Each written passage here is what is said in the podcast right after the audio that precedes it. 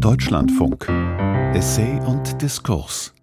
Vom Mythos des Backpackings, die falschen Versprechen des Reisens von Marielle McLaughlin. Erstes Versprechen. Auf Reisen wird man eine andere. Ob ein Versprechen gehalten wurde, weiß man meistens erst zum Schluss. Ich möchte daher da anfangen, wo das Reisen schon fast vorbei zu sein scheint. Beim Nachhausekommen. Nach einer neunmonatigen Reise durch Südamerika war ich recht ernüchtert zu einer Schlussfolgerung gelangt. Reisen, so banalisierte ich es danach gerne, ist doch nur die Organisation von Schlafen, Essen und Transport unter erschwerten Bedingungen an einem anderen Ort.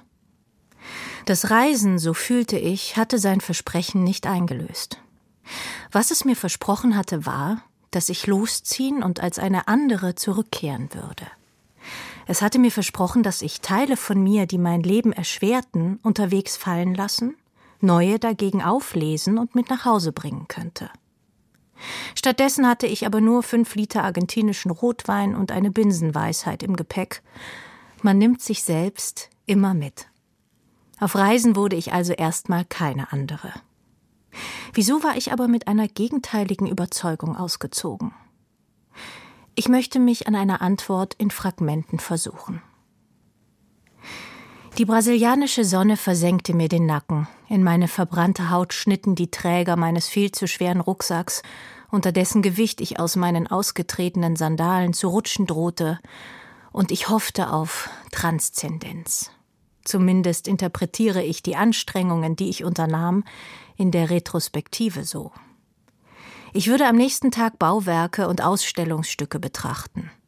Ich würde in den kommenden Wochen Strände, Wasserfälle und Berge besuchen. Und ich hoffte, dass sie alle etwas in mir verändern, sich in mich einschreiben würden. Ich hoffte auf eine Durchlässigkeit zwischen der äußeren Welt und meiner persönlichen Erfahrungswelt. Ich nahm an, es gebe eine Wechselwirkung zwischen Ort und Selbst und reihe mich damit in eine kulturgeschichtliche Tradition ein. Der Drehbuchautor Christopher Vogler sammelte in seinem Buch The Writer's Journey die Stationen der Heldinnenreise. Dies sind Stationen, die Protagonistinnen in Narrativen häufig durchlaufen. Es gibt sie schon seit Jahrhunderten, wenn nicht gar Jahrtausenden. Zunächst in Mythen, später in der Literatur, dann auch in Film und Fernsehen. Bei Vogler sieht man, wie Stationen der Heldinnenreise, die einen örtlichen Wechsel auslösen, meistens auch eine Veränderung der psychischen Landschaft zur Folge haben. Zweites Versprechen: Wer reist, schwebt. Der Anthropologe Victor Turner prägte in den 1960er Jahren den Begriff der Liminalität. Mit dem Begriff beschreibt er einen Schwellenzustand von Individuen, wenn diese in einer Gesellschaft zwischen Kategorien wechseln. Turner erforschte diese liminalen Phasen zunächst anhand von Initiationsriten in der Pubertät bei der indigenen Gruppe der Ndembu, eines Volks aus dem Gebiet des heutigen Kongo. In der Pubertät finden wir bei binärgeschlechtlich geprägten Gesellschaften wie den Ndembu einen Schwellenzustand zwischen den Kategorien Junge und Mann oder Mädchen und Frau. Wenn das Individuum von der einen in die andere Kategorie wechselt, verändert das immer seine Stellung in der sozialen Ordnung. Turner bezieht sich auf die Forschungen des Anthropologen Arnold van Genep und nennt drei Phasen bei solchen Übergangsriten.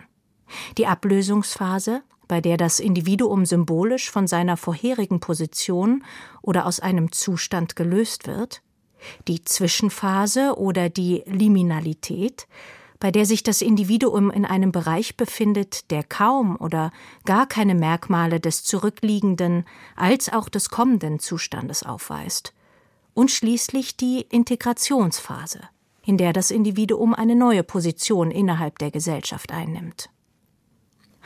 1978 veröffentlichte Turner zusammen mit seiner Ehefrau Edith Turner Forschungen zur Liminalität von christlichen Pilgerreisen.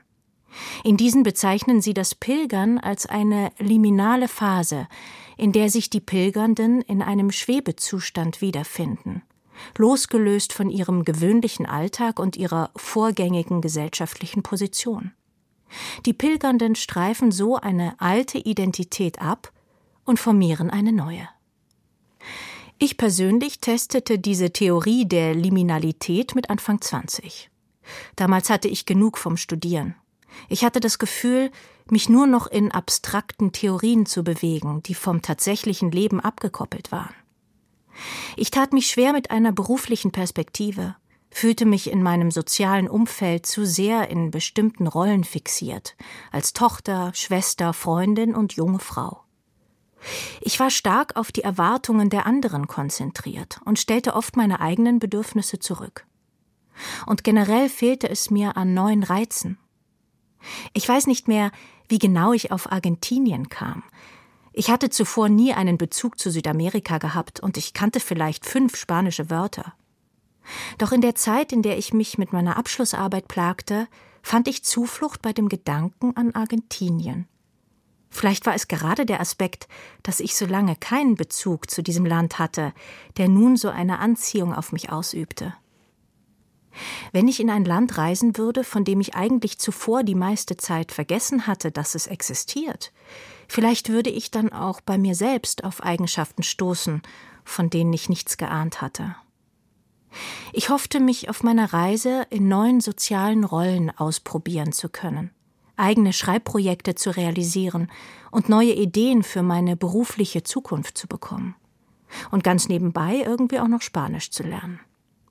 Auch wenn ich es mir selbst gegenüber so nie artikulierte, versprach ich mir wohl, meine vorherige Position in der Gesellschaft zu verlassen und nach der Reise eine neue einnehmen zu können. Ich würde reisen und schweben. Drittes Versprechen Reisen ist Arbeit an sich selbst. Victor und Edith Turner hielten die Pilgerreise für die früheste Form der Reise und stellten dort die Liminalität fest aber auch weitere Arten des Reisens lassen sich mit diesem Konzept fassen. Etwa ab dem Ende des 16. Jahrhunderts schickte der Adel seine Söhne meist per Postkutsche auf lange Bildungsreisen, Grand Tour oder auch Kavalierstour genannt. Eine solche Reise sollte die Reisenden intellektuell stimulieren. Auch hier haben wir es mit einem Schwebezustand zwischen zwei gesellschaftlichen Verortungen zu tun. Vor dem Antritt der Reise waren die Adelssöhne noch Heranwachsende, danach wurden sie als vollwertige Mitglieder der Gesellschaft verstanden. In den 1960er Jahren entstand der sogenannte Hippie Trail. Mit dem Rucksack und im VW-Bus oder per Anhalter fuhren nun Scharen junger Menschen von Europa aus über die Türkei, den Iran und Afghanistan nach Indien. Häufig waren es Studierende, die der Mittelschicht angehörten. Sie hofften darauf, das eigene Bewusstsein zu verändern. Durch ihren Drogenkonsum und durch die Begegnungen mit dem, was sie als kulturell anders wahrnahmen. Anders als die Adelssöhne ab dem 16. Jahrhundert wurden diese Reisenden skeptischer beäugt. Viele bezweifelten, dass die Reisenden des Hippie Trails nach der liminalen Phase eine produktive Position in der Gesellschaft einnehmen würden. Gerne wurden sie als Individuen gelesen, die sich nur um ihr eigenes Vergnügen kümmerten und nichts zur Gesellschaft beitragen wollten. Schließlich fand sich auch ein neues Narrativ für das Backpacking. Mit dem Aufschwung des Neoliberalismus und dem Verklingen der kritischen Stimmen der 68er Bewegung. Ich selbst kam damit einmal ganz explizit in Kontakt. Nach ein paar Monaten des Reisens war ich ein wenig frustriert. Ich fühlte mich intellektuell unterfordert meine Spanischkenntnisse stagnierten und ich spürte zunehmend, dass die zwischenmenschlichen Beziehungen unverbindlich waren und etwas in mir unbefriedigt ließen. Ich telefonierte mit dem Referenten einer Stiftung, die mich zuvor im Studium gefördert hatte, und teilte ihm meine Überlegungen mit, wieder nach Deutschland zurückzukommen. Er erzählte mir, wie sehr er sich im Nachhinein geärgert hatte, einen Auslandsaufenthalt während seines Studiums nicht verlängert zu haben. Und ohne dass ich von mir aus das Thema angesprochen hätte, machte er mich darauf aufmerksam, dass meine potenziellen Arbeitgeberinnen eine Reiseepisode im Lebenslauf absolut zu schätzen wissen würden. In der aktuell vorherrschenden neoliberalen Logik implizieren Stationen im Lebenslauf wie Auslandssemester, Auslandsreisen oder ein freiwilliges soziales Jahr in der Fremde, dass man bestimmte Kompetenzen erwirbt, was nur in der Begegnung mit dem kulturell anderen erfolgen kann. Ein Narrativ, das man zuhauf in Backpackerinnenkreisen findet, ist, dass man sich gegen widrige Bedingungen durchgesetzt hat. Das kann ein fieser Einheimischer sein, der einen abzocken wollte, oder ganz klassisch Magen-Darm-Grippe. Sehr beliebt sind auch die Erzählungen mit existenzieller Färbung. Ich für meinen Teil spiele gern auf das Versprechen von persönlichem Wachstum an, mit einer Geschichte davon, wie ich während eines Unwetters in der kolumbianischen Sierra Nevada Todesangst erlebte. Ein Blitz schlug in einen ein paar hundert Meter entfernten Baum ein, so dass ich daran zweifelte, ob ich diese Wanderung überleben würde. Es gibt eine ganze Reihe solcher Geschichten, die ich gerne zum Besten gebe. Denn sie lassen meine Reise als einen Grenzgang erscheinen. Die Banalität des Alltags zu Hause wird mit den echten Gefahren von unterwegs kontrastiert. Zu Hause hat man Arbeit, Termine, enge soziale Beziehungen. Aber stets kann man sich an dem Mantra festhalten, dass einem wohl nicht der Kopf abgerissen wird. Zu Hause fällt man nie ganz so hart. Auf Reisen dagegen kommt man mit den Bedingungen der eigenen Existenz in Kontakt. So imaginieren es zumindest die Reiseromantikerinnen. Die Soziologin Kristin Losansky führte 2005 eine Feldstudie unter Individualreisenden in Indien durch. In ihrem Artikel Independent Travel Colonialism, Liberalism and the Self vertritt sie die These, dass Grenzerfahrungen und Mühsal auf Reisen als notwendiges Mittel zur Persönlichkeitsentwicklung des modernen, liberalen Selbst gedacht werden. Reisen wird als Verlassen der Komfortzone verstanden, welches notwendig für persönliches Wachstum ist. Mit der Annahme, dass persönliches Wachstum überhaupt notwendig ist, schließt dieses Reiseverständnis an die moderne Subjektivierung an. Viertes Versprechen Touris. Das sind die anderen. Als ich reiste, war es Konsens unter uns Backpackerinnen, dass Orte, an denen sich auch Einheimische aufhalten, einen besonderen Wert haben. Einheimische, im Backpacker-Slang Locals genannt, waren die, die anders waren als wir Backpackerinnen. Losensky beschreibt, wie Backpackerinnen häufig daran scheitern, bedeutsame Beziehungen mit den Locals, den anderen, zu knüpfen. Als einen Grund nennt sie die extreme Mobilität der Reisenden. Aber auch der Gegensatz zwischen eigenem und Fremden, den die Reisenden reproduzieren, wirkt daran mit. Die Locals werden exotisiert und das Zugehörigkeitsgefühl der Reisenden bezieht sich auf andere Reisende. Ich selbst weiß noch, wie ein mulmiges Gefühl in mir aufstieg, als ich realisierte, Touristin allein auf weiter Flur in einer verarmten kolumbianischen Küstenstadt zu sein und wie sich dann am nächsten Tag Erleichterung breit machte, als ich im Hafen sah, wie andere ähnlich verloren wirkende Menschen ihre Rucksäcke in das Motorboot hieften. Damit geht eine wirtschaftlich privilegierte Stellung unter den Backpackerinnen bei Reisen im globalen Süden einher. Zum Beispiel auf Trips durch Indien. Losansky beobachtete, wie sich diese Stellung bei den Reisenden als ein verbindendes Element herauskristallisierte. Locals und BackpackerInnen finden also nicht nur nicht zueinander, weil der Lebensmittelpunkt der Reisenden im Gegensatz zu dem der Einheimischen stetig seine Koordinaten ändert, sondern auch nicht, weil Reisende des globalen Nordens im globalen Süden schon allein aufgrund ihrer Herkunft über größeres wirtschaftliches Kapital als die Einheimischen verfügen. Dieses wirtschaftliche Kapital scheint wenigen BackpackerInnen bewusst zu sein. Es gibt wahrscheinlich kaum Personen, mit denen ich so viel über Geld gesprochen habe, wie andere Backpackerinnen. Es ging darum, wo es die günstigsten Preise gab, mit welchem Budget pro Tag man rechnete, wie man das Geld für die Reise zusammengespart hatte und wie man jetzt am sparsamsten damit umgehen könnte. Unter denen aufgrund ihrer Herkunft sowieso schon privilegierten Backpackerinnen kam mir obendrauf noch ein weiteres Privileg zu, meine Eltern hatten mich während der Reise finanziell unterstützt. Außerdem hatte ich schon im Studium ein wenig Geld ansparen können. Ich hatte ein Stipendium und einen sehr laxen Studienjob gehabt, und meine Eltern hatten mich auch damals schon unterstützt. Das müsste man fast schon als massive Privilegien bezeichnen. Und trotzdem, ich erinnere mich gut an meine Entrüstung, als mir auf einem Markt ein kleines Stofftäschchen für umgerechnet zehn Euro angeboten wurde. Im Vergleich zu den anderen Preisen auf dem Markt kam mir diese Summe horrend vor. Ich hatte das Gefühl, diesen Preis zahlen zu sollen, weil ich als reiche weiße Touristin eingestuft wurde. Dem wollte ich mich widersetzen, mir mein Privileg vielleicht nicht eingestehen. Individualreisende mögen auf den ersten Blick weniger invasiv anmuten als die Normalo-Pauschaltouristinnen. Es sind schließlich nicht die Individualreisenden, die ganze Innenstädte überrennen, wenn ein Kreuzfahrtschiff im Hafen anlegt. Sie mögen Orte und Tätigkeiten ablehnen, die gezielt für einen exotisierenden Blick inszeniert werden, im Gegensatz zu klassischen Touristinnen. Dadurch mögen Individualreisende zunächst als kulturell sensibler erscheinen und damit den Anschein erwecken, weniger in neokolonialen Strukturen verhaftet zu sein.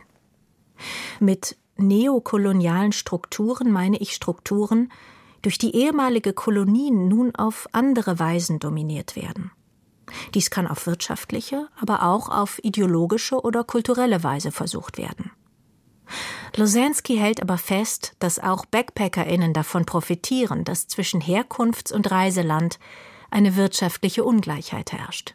Touris, das sind auch die BackpackerInnen. Fünftes Versprechen. Auf Reisen begegnet man dem anderen. Ein Jahr nachdem ich aus Südamerika wiedergekommen war, dachte ich an einem Abend intensiver über meine Reise nach. Ich schrieb in ein Notizbuch Gap Year. Ich war doch auf einer Mission. Aber die Länder sind längst zivilisiert. Zeichnet sich hier nicht eine zutiefst imperialistisch geprägte Sehnsucht ab? Trägt das Reisen auch noch heute eine Komponente kolonialer Entdeckungsreisen? Es ist doch bezeichnend, dass man nur genau so lange von einem unberührten, einem unentdeckten Ort spricht, wie noch niemand anderes aus der eigenen Bezugsgruppe dorthin gelangt ist. Ich glaube, dass das vermeintlich Unberührte beim Reisen auch noch heute fetischisiert wird. Der beliebteste Reiseführer unter BackpackerInnen heißt sicher nicht zufällig Lonely Planet. Retrospektiv glaube ich, ich habe mich insbesondere in neokolonialen, imperialistischen Mustern bewegt, als ich durch die kolumbianische Sierra Nevada wanderte. Mein Ziel damals war es, eine heilige Stätte der indigenen Gruppen der Tairona in den Bergen zu besuchen. Diese kann man nur zu Fuß erreichen. Bei den Tairona heißt diese Stätte Tejuna. Im Spanischen nennt man sie Ciudad Perdida, also verlorene Stadt. Der Guide erzählte uns, dass es Spannungen zwischen den verschiedenen Lagern der Tairona gibt. Manche sind dafür, diese Städte für Touristinnen zu öffnen, andere dagegen. Bei der Wanderung kamen wir an einer Tairona-Siedlung vorbei. Ein paar Kinder standen nackt davor und unsere zwanzigköpfige Gruppe starrte neugierig zu ihnen herunter. Ein brutal voyeuristischer Blick von oben auf ihre entblößten Leiber herab vor dem sie ihre Eltern vielleicht hatten beschützen wollen. Es gibt noch eine andere Szene von dieser Wanderung, die sich besonders in mein Gedächtnis eingebrannt hat. Gerade erst hatten sich die Regenwolken abgeregnet. Wir wanderten an einem unruhigen Fluss entlang. In der noch feuchten Luft stiegen wir über glitschige Steine. Nach einer Biegung sahen wir auf der gegenüberliegenden Seite des Flusses einen Taironer Mann. Er trug eines der schlichten weißen, traditionellen Gewänder und saß auf einem dunklen Pferd. Ich empfand dieses Bild als unglaublich majestätisch. In seinem Weiß vor dem Hintergrund des Waldes und der matschigen Pfade wirkte er deplatziert auf mich, wie ein magisches Wesen, das dort von Zauberhand erschienen war. Er trug sein Gewand mit solch einer Selbstverständlichkeit, dass ich an meiner eigenen Überzeugung zweifelte, mit der ich am selben Morgen meine Funktionskleidung angezogen hatte. Im Vergleich zu unserer Wandergruppe, die ungelenk über die feuchten Steine kraxelte, ging von ihm eine Souveränität aus. Ruhig und aufrecht saß er auf dem Pferd. Ich glaube, ich hatte nie zuvor einen Menschen wahrgenommen, der sich mit so einer Anmut und Sicherheit durch die raue Natur bewegte. Ich vermutete die Quelle seiner Souveränität in einem Weltbild, das ich nicht erfassen konnte. Ich würde ihn nie verstehen können. Er war eine andere Spezies, unerreichbar für mich. Bei meinen Projektionen auf den Taronermann waren viele kulturelle Sedimente im Spiel. Als ich schon wieder in Deutschland war und an dieses für mich so poetische Bild dachte, fragte ich mich, was ein Pendant sein könnte, das in die andere Richtung exotisiert. Wollte man meine Perspektive von jeder Ästhetisierung und Sentimentalität befreien, könnte man sagen, ich hatte ganz banal einem Menschen dabei zugesehen, wie er in seiner Heimatgegend von A nach B kommt. Übertrüge man das auf meine Lebenswelt, wäre das vielleicht so, als wenn jemand Außenstehendes unglaublich fasziniert davon wäre, wie ich morgens in Wien in die U4 steige. Auch wenn Kolumbien auf einer klassischen Weltkarte westlich von Europa liegt, hilft vielleicht Edward Saids Konzept des Orientalism, um meiner exotisierenden Perspektive auf den Grund zu gehen. Said stellt die Konstruiertheit von Orient und Okzident heraus. Er sagt, dass diese keinesfalls in der Welt unabhängig von der kulturell geprägten Perspektive vorzufinden wären. Stattdessen entstehen Orient und Okzident mit ihren jeweiligen Konnotationen laut Said durch eine Tradition der Gedanken, der Bilder und der Sprache. Diese produzierten den Orient in politischer, soziologischer, militärischer, wissenschaftlicher und fantastischer Hinsicht. Immer wenn der Orient konstruiert werde, ob das jetzt durch anthropologische, soziologische oder historische Studien passiere, sei das Orientalism.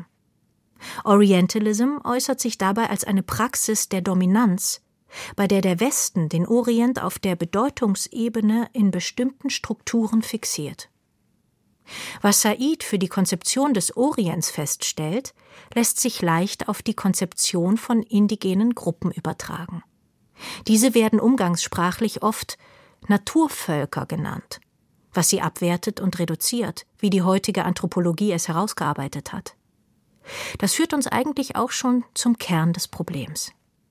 Jahrhundertelang wurden indigene Gruppen, was nebenbei gesagt auch nur Eingeborene bedeutet und damit wahrscheinlich auch problematische Ebenen hat, als primitive, wilde und dann irgendwann als Naturvölker betitelt.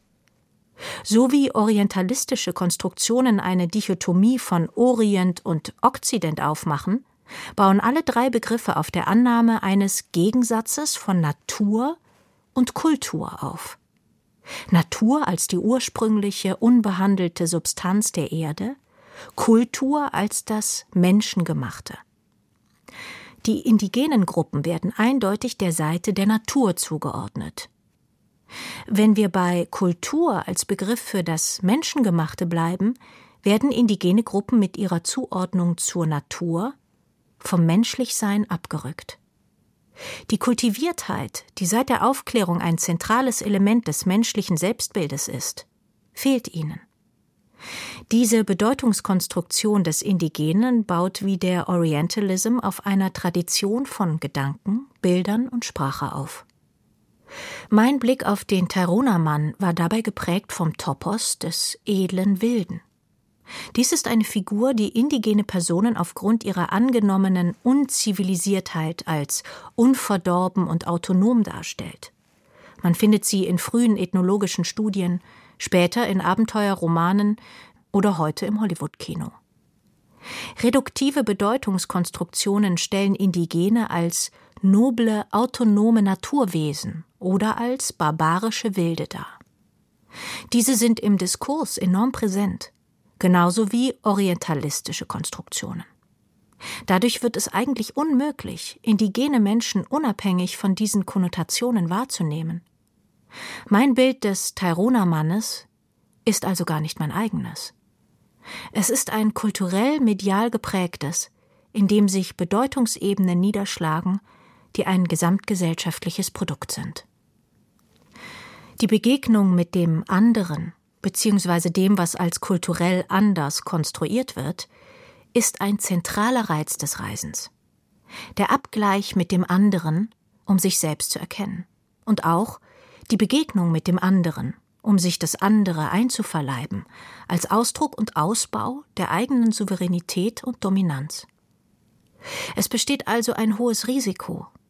Man begegnet dem anderen nicht nur nicht auf Augenhöhe, sondern überhaupt nicht und sieht allenfalls die Bilder, die man schon auf die Reise mitgebracht hat. Sechstes Versprechen. Der Reisemythos erledigt sich nach der Reise von selbst.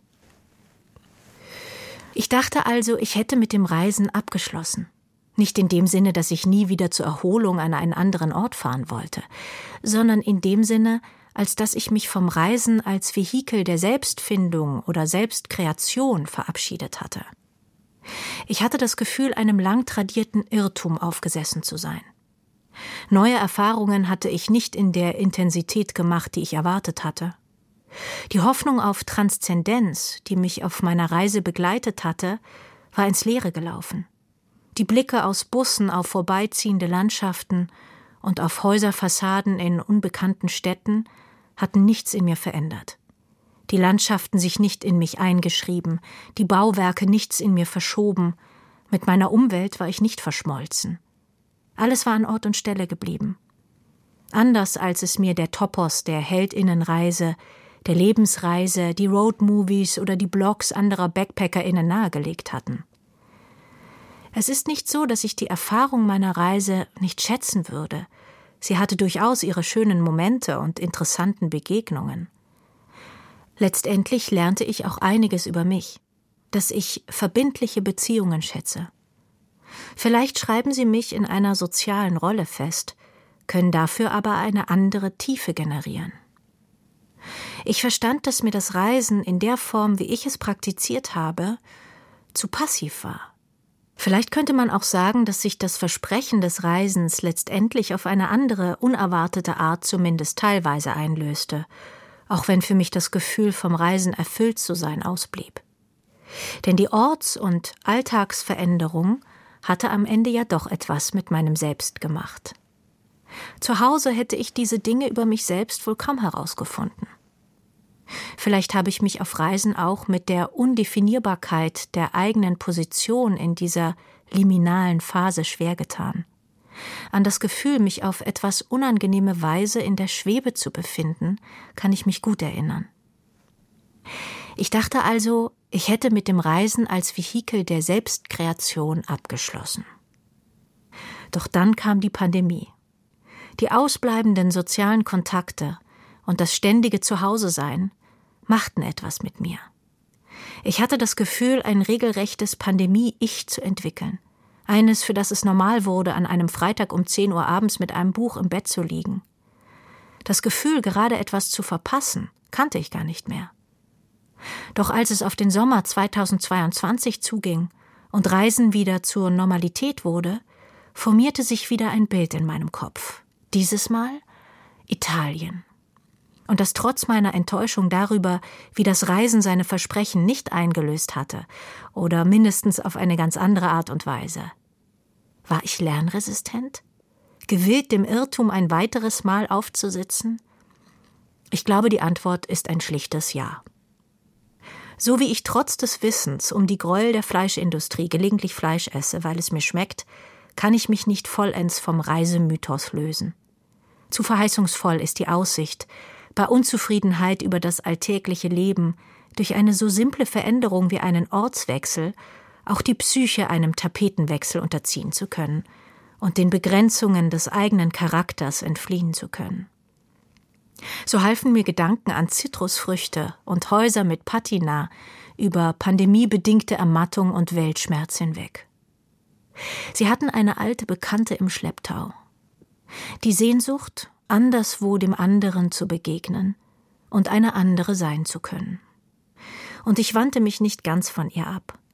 Der Mythos des Reisens bleibt dann doch verführerisch. Und gebrochene Versprechen werden ihm sogar verziehen. Vom Mythos des Backpackings, die falschen Versprechen des Reisens, von Marielle McLaughlin. Sprecherin Eva Meckbach. Technik Regine Kraus. Regie und Redaktion Pascal Fischer